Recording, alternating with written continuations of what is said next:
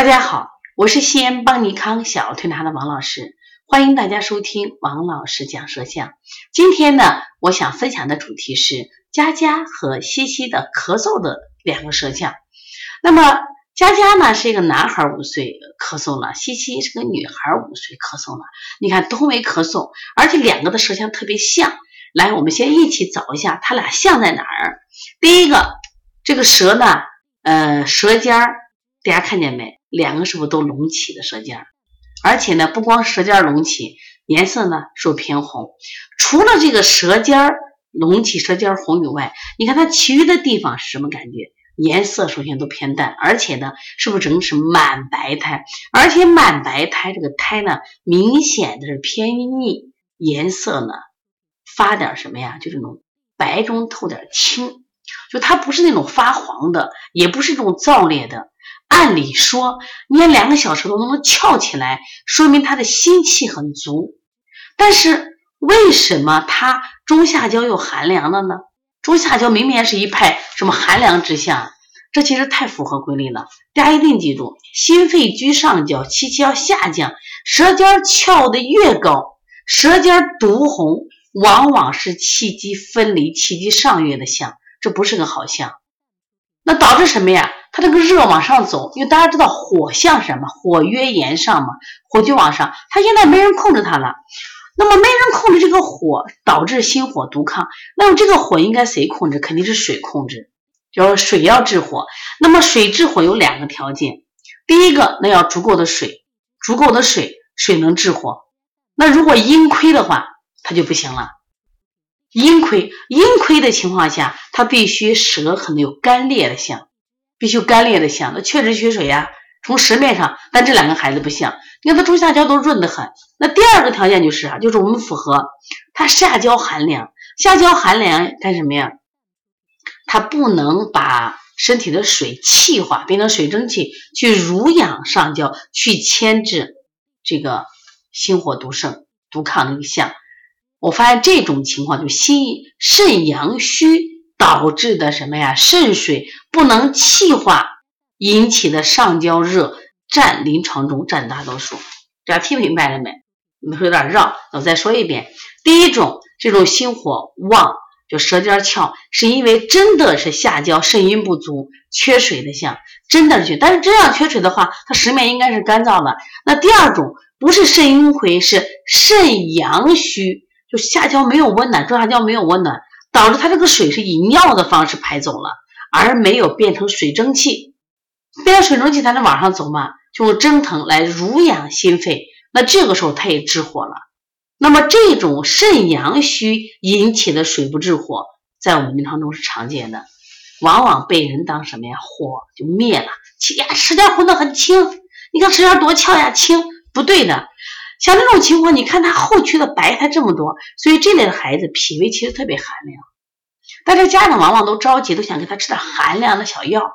我说你的想法我能理解，但是你吃了药以后啊，因为他脾胃不是寒凉，你越吃他肾阳是不是越虚？越虚的话，他气化能力是不是越差？OK，那越差，这个问题就出来了。所以说，我们现在其实要好好反思，我们如果不懂得身体的这个象，我们是不是就把调理思路就弄反了？所以它反而我们应该一定要做成什么呀？心肾相交，水火相济。其实我们现在很多大人就失眠，医生给你开点清火的药，为什么没有效果？吃点灯心草、淡竹叶、酸枣仁，为什么没有效果？它实际上不是热，它是什么呀？就上热下寒。这种孩子上焦寒，你看他甚至流黄涕、睡眠差、说梦话、睡觉翻、脾气大，完全是个热象。哎，结果你看他的下焦，下焦寒凉，脚凉、脚黄、尿多、没劲儿啊，说性格可能甚至会有胆小。如果肾阴虚的孩子不，肾阴虚的孩子话说好动啊，可能莽撞。但是肾阳虚的孩子，他虽然也有一些热象，他是明显的干什么呀？他也有一些什么阳不足带来的性格的，就是胆胆怯。那这个时候，我们遇到这种咳嗽，我们首先考虑的是什么情况？因为它这个地方心火一上炎，我们想，它也会引起，就是这个火往上走，烧灼我们的鼻呀、咽喉会引起一些疾病。第二个，像这种孩子咳嗽还有个最大的问题哪儿呢？他真正的是脾虚。咱们说母虚及子啊，就母病及子呀，因为他只有是脾肾虚了以后才会那样的白苔，然后他这种满白苔，因为是逆苔，它还会生痰，所以这种咳嗽特别难好。你发现没？最近我们调理丁香调咳嗽就很难调了。就过去好像你调个什么，就所谓的支气管炎咳嗽，啪啪啪三五天，现在为啥不好听？他们现在孩子因为就是户外活动少呀，这个脾胃虚弱呀，所以他自我修复的能力太差了。所以要调好这个孩子，我觉得你把脾胃调，把脾肾的功能加强，把脾肾的气化能力加强就好很多。所以遇到这种情况，我往往用的方法是补肾阳、补脾经、揉外揉外劳宫、健脾胃嘛，顺运八卦。像那虚的特别厉害的很，如果比如说他这个就是真的，他真的身体没有那种热量那种孩子，我也会加推三关，推三关揉足三里，敲打督脉。我现在为什么敲打督脉或者是震督脉，就是让他什么激发阳气，包括搓百会。我们是有时用梅花针啊，梅花针当然我们的水平练的比较好，不会把孩子刺破，就那种点刺点阵，哒哒哒哒哒哒哒哒哒哒哒哒点阵，把这个阳气激发起。当然晒太阳呀。你脾胃好了，你肺功能自然好了嘛。所以现在家长都说，王老师能不能给个什么好方法，让我孩子马上不咳了？我说你先让他运动起来嘛。最近我们也批发了一百件的这个绳子，给每个来的孩子发绳子。为了最近天冷啊，都不愿意出门，我楼道里跳绳去。就是你要引导他去锻炼，一锻炼气血一足的话，这种咳嗽其实就好了。有老师不敢锻炼，一锻炼就咳。我说正因为这样，你更要锻炼，只是你锻炼适度。你不怕他咳，你锻炼要适度，你逐渐的每天要加运动量，不加运动量，孩子很容易生病，明白了吗？所以希望大家，我觉得在调理的过程中，让家长把运动一定要加上，好不好？只有这样的话，我觉得我们的孩子才真正从体质上改变。所以我们过去我觉得喊的口号特别好，就增强体质啊，就是保家卫国。我说我们现在的孩子，你看体质弱的，呃，征兵的时候他受得了吗？啊，晒个太阳都好多晕倒了。你看现在好多小孩报网上报的，上个体育课八百米就晕倒了，体质这种嘛，咳嗽也是一样，咳嗽的慢慢为啥变成那种慢性咳嗽？关键是自我修复能力太强了，太太差了。所以说你们不要再给他轻易去清了，一定以健脾胃为主，好吗？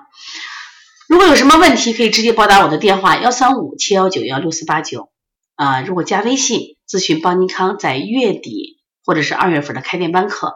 可以加幺七七九幺四零三三零七。我们在十二月二十七号有一堂辩证课，这次课呢，我们从啊阴阳五行，包括这个舌诊，包括化验单，全方面给大家讲。